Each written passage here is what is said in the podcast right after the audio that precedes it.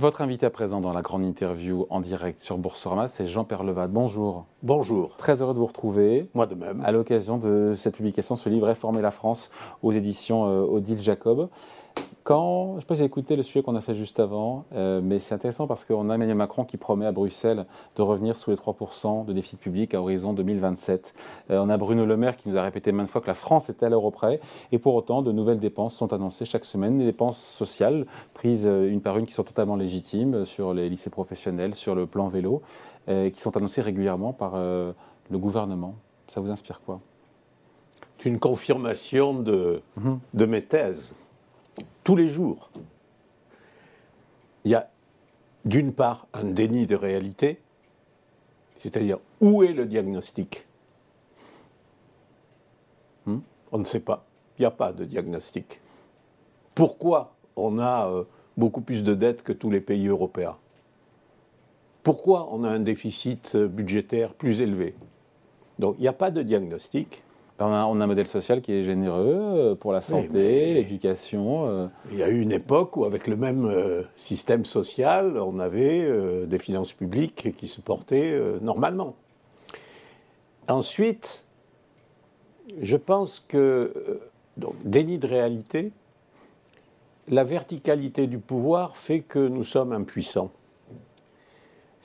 on est dans, dans un monde de plus en plus complexe avec des crises, avec euh, des problèmes, avec euh, la révolution climatique, avec euh, énormément de défis.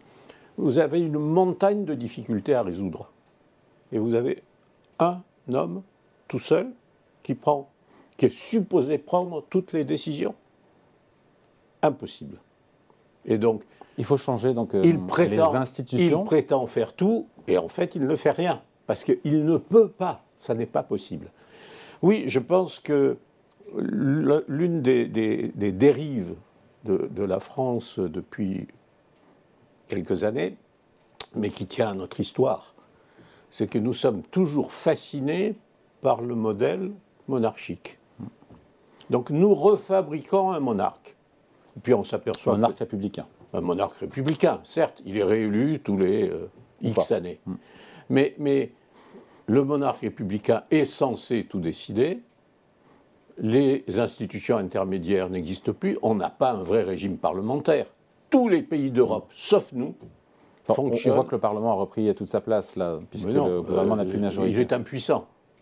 Il a repris toute sa place, mais ce n'est pas lui qui désigne le Premier ministre. On est le seul pays d'Europe où le Parlement ne désigne pas le Premier ministre. Donc, donc euh, le Parlement aujourd'hui est impuissant, donc le roi d'un côté, le peuple dans la rue. Et j'ai retrouvé hier, dans des euh, cris de la France des Insoumis, je crois, l'idée qu'on a guillotiné Louis XVI, il faut guillotiner Macron. Ça a été chanté dans la rue, ce qui est exactement la thèse de mon livre. On ne sortons pas de cette espèce de verticalité et de déni de réalité. Il est terminé ou pas ce quinquennat après un an? Oui, il est terminé. Vraiment? Il est terminé. Pourtant, il a fait sa réforme des retraites quand même. Il est allé au bout de, oui, sa réforme des retraites. Il a tenu bon? Six ans. Six ans pour faire la réforme des retraites. Six ans. Qui ne règle pas tout, soyez en passant. Et qui ne règle pas tout. Donc il faudra recommencer dans euh, X années. Et, et, et à nouveau déni de réalité et à nouveau impuissance de l'homme seul. Les données chiffrées qui ont été données aux Français sur le problème des retraites sont fausses. Stupidement fausses. À savoir ben, À savoir qu'on parle de 10 euh, euh, milliards, 15 milliards d'euros de, de déficit. déficit. à horizon 2027 ou 2030. Oui, sauf que on oublie, on oublie la fonction publique et que la fonction publique à elle seule, c'est 30 milliards. Hmm. Et, pourquoi on n'en parle pas? Donc c'est plus, c'est plus le même ordre de grandeur là pour le coup. C'est un ah non, de non, non, non, bien entendu. Euh, quand on regarde les chiffres, puisque vous aimez les chiffres, Emmanuel Macron est celui, le président qui a le plus augmenté la dette publique en France. Ben oui. Plus que Nicolas Sarkozy. Oui. Plus que François Hollande. En même temps, à sa décharge, pardon, il y a dû se taper comme euh, les gilets jaunes, le Covid, la guerre en Ukraine. Oui, mais, mais écoutez, les, la guerre en Ukraine, euh, les problèmes du Covid, etc., tous les pays d'Europe l'ont eu. Pourquoi sommes-nous le pays qui a le plus détérioré ses finances publiques pour répondre aux mêmes défis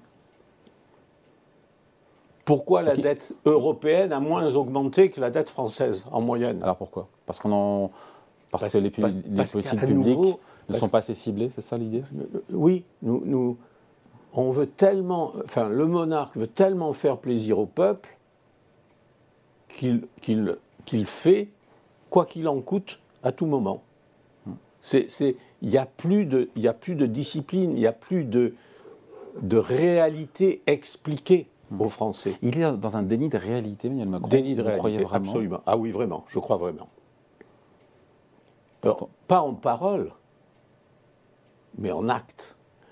Nous sommes dans un système, c'est pas lui personnellement, c'est l'aboutissement d'une histoire et d'un système.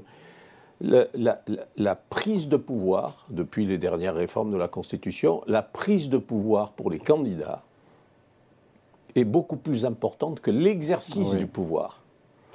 Ils sont là pour prendre le pouvoir. Jacques Chirac disait qu'on gagne, après on voit ce qu'on fait. Quoi. Euh, oui, exactement. Et, et, nous avons un président qui a gagné, qui a gagné de manière brillante, de façon totalement inattendue. Donc la prise de pouvoir était réussie à 100%. Mais une fois qu'il a pris le pouvoir, le reste ne l'intéresse pas. Comment on sait, on sort de ce déni de réalité? Je pense que d'abord, il faut en être conscient. Donc, c'est une partie du diagnostic, d'où ce livre. Il faut être d'abord conscient qu'il y a un déni de réalité pour s'apercevoir que c'est un problème en soi. ensuite, je pense nécessairement qu'il faut refabriquer dans notre système institutionnel un vrai contre-pouvoir, un vrai, une vraie équipe de gouvernement. Avec, avec, un vrai Premier ministre. Avec un vrai Premier ministre. Et, et donc ça passe nécessairement, me semble-t-il, par des modifications constitutionnelles, probablement refabriquer euh, euh, une durée de mandat différente entre celle du président et, celle du ah. Parlement, mais bien entendu. Donc on va se retaper des cohabitations, quoi. Mais oui, mais on va se taper. Vous voyez, votre réflexe est intéressant. Les périodes de cohabitation, elles n'ont pas été si mauvaises que ça. Hein. Ça s'est toujours bien passé. Pourquoi? Parce qu'en période de cohabitation, vous êtes obligé d'arriver à mettre d'accord des gens. Ou pas. Ou pas, mais au moins il y a une discussion sur la réalité. Vous sortez du dédigne de réalité, d'une certaine façon. Ouais, là, c'est plus le président qui choisit avec lui-même.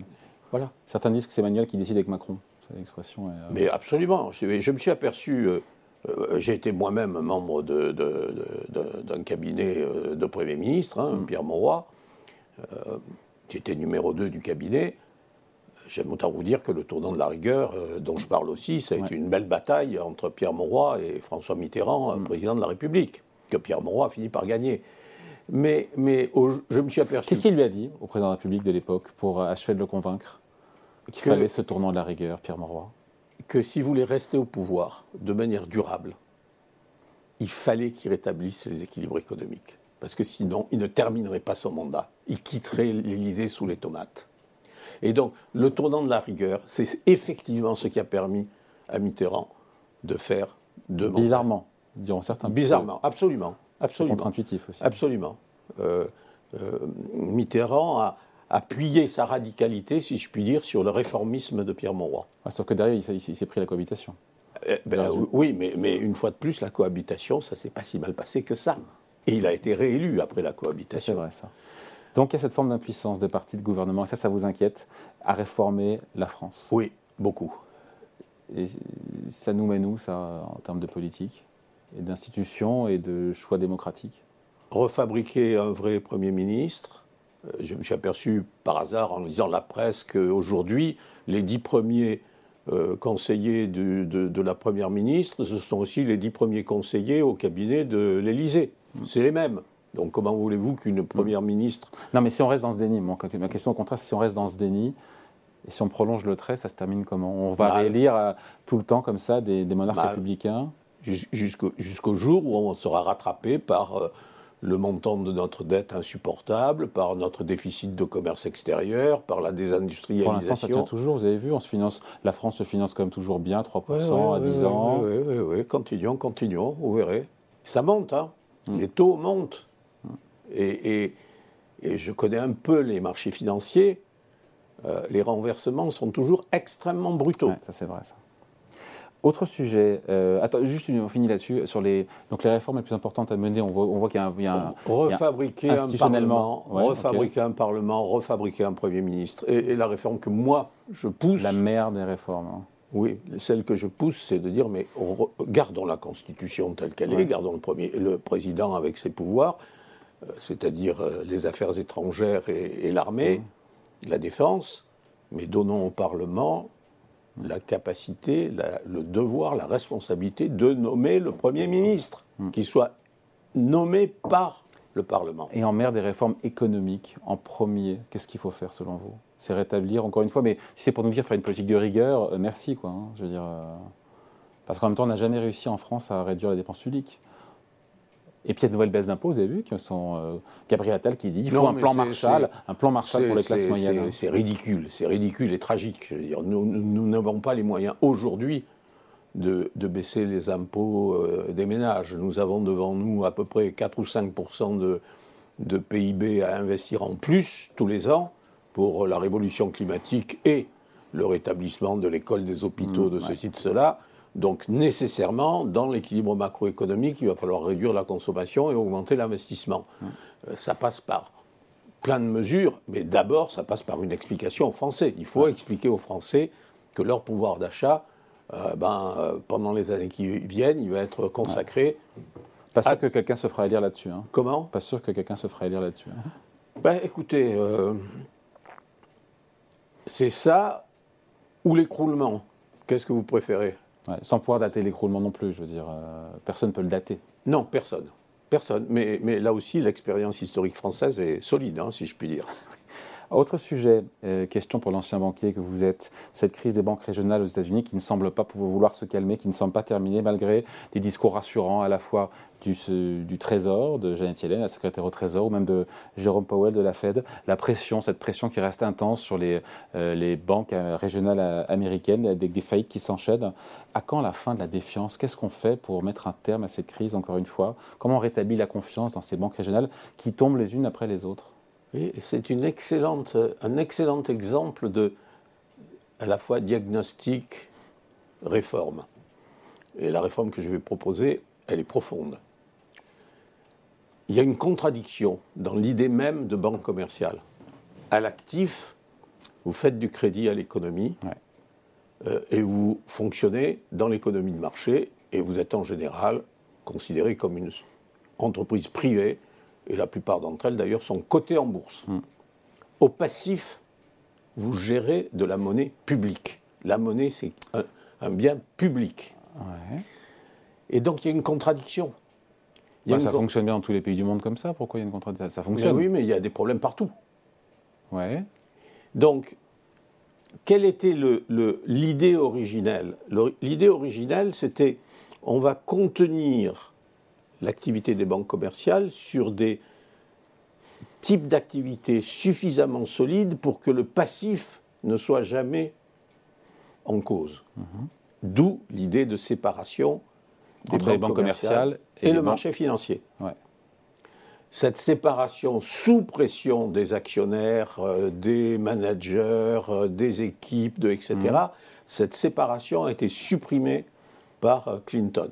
Le Glass-Steagall Act, qui est né après la crise de 29. hein. Le Glass-Steagall Act est venu après la crise de 29. Ça a été supprimé par Clinton. Aujourd'hui, toutes les banques sont connectées euh, au marché financier, c'est-à-dire aux marchés les plus volatiles qui Mais, ça, mais ça fonctionne. Pourquoi vous dites ça Mais non, ça ne fonctionne pas. On aura des faillites bancaires régulièrement, on aura des problèmes. Régional, pour l'instant, ça reste régional aux États-Unis. Ah, c'est cantonné et- à des boîtes qui ne sont pas supervisées par les régulateurs d'ailleurs, hein. Et écoutez, le Crédit Suisse, il était supervisé. Hein. Euh, pas par la BCE. non, mais il y a une banque centrale en Oui, Suisse. oui, Ouais, la ouais, BNS. ouais. Et si le Crédit Suisse avait sauté, c'est le système bancaire mondial qui sautait. Donc, donc, donc la menace est toujours là. Et Et donc demain, la solution, c'est quoi la solution? La solution, c'est Attention. au minimum. Roulement de tambour. au minimum de re-séparer les banques des marchés financiers Ouais. et accessoirement des crypto-monnaies. Ouais. Et de l'autre côté, comme au passif, c'est de la monnaie publique, la garantie sur euh, les dépôts Ouais. devrait être sans plafond. Voilà. Alors qu'aujourd'hui, on est à 100 000 euros. Alors qu'aujourd'hui, il y a un plafond. En Europe, et 250 000 dollars. Même si on a, on a, du mal à comprendre aux États-Unis, c'était bah, 250 000 bah, Il y a un dollars. plafond et puis ils ne le respectent pas parce qu'au milieu de la tourmente, ils sont bien obligés d'eux. Ouais.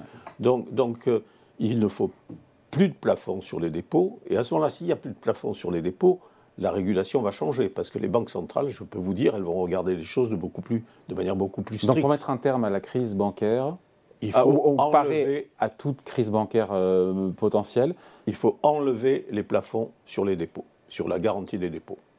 Voilà. Il faut que les dépôts, les dépôts, Mais de fait- monnaie publique. mais de fait, c'est ce qui se passerait, c'est en cas de problème. hein. Mais, Mais là, il faut l'annoncer. ben non, regardez euh, quand euh, Lehman a fait faillite, Oui, on l'a laissé faire faillite. hein. Ouais. Bon, il n'y a pas de dépôt. non plus, Crise mondiale. C'était une banque Oui, mais les banques, les banques qui étaient connectées, à nouveau, hein, connexion avec, un marché, avec le marché financier à travers les MAN, faillite généralisée.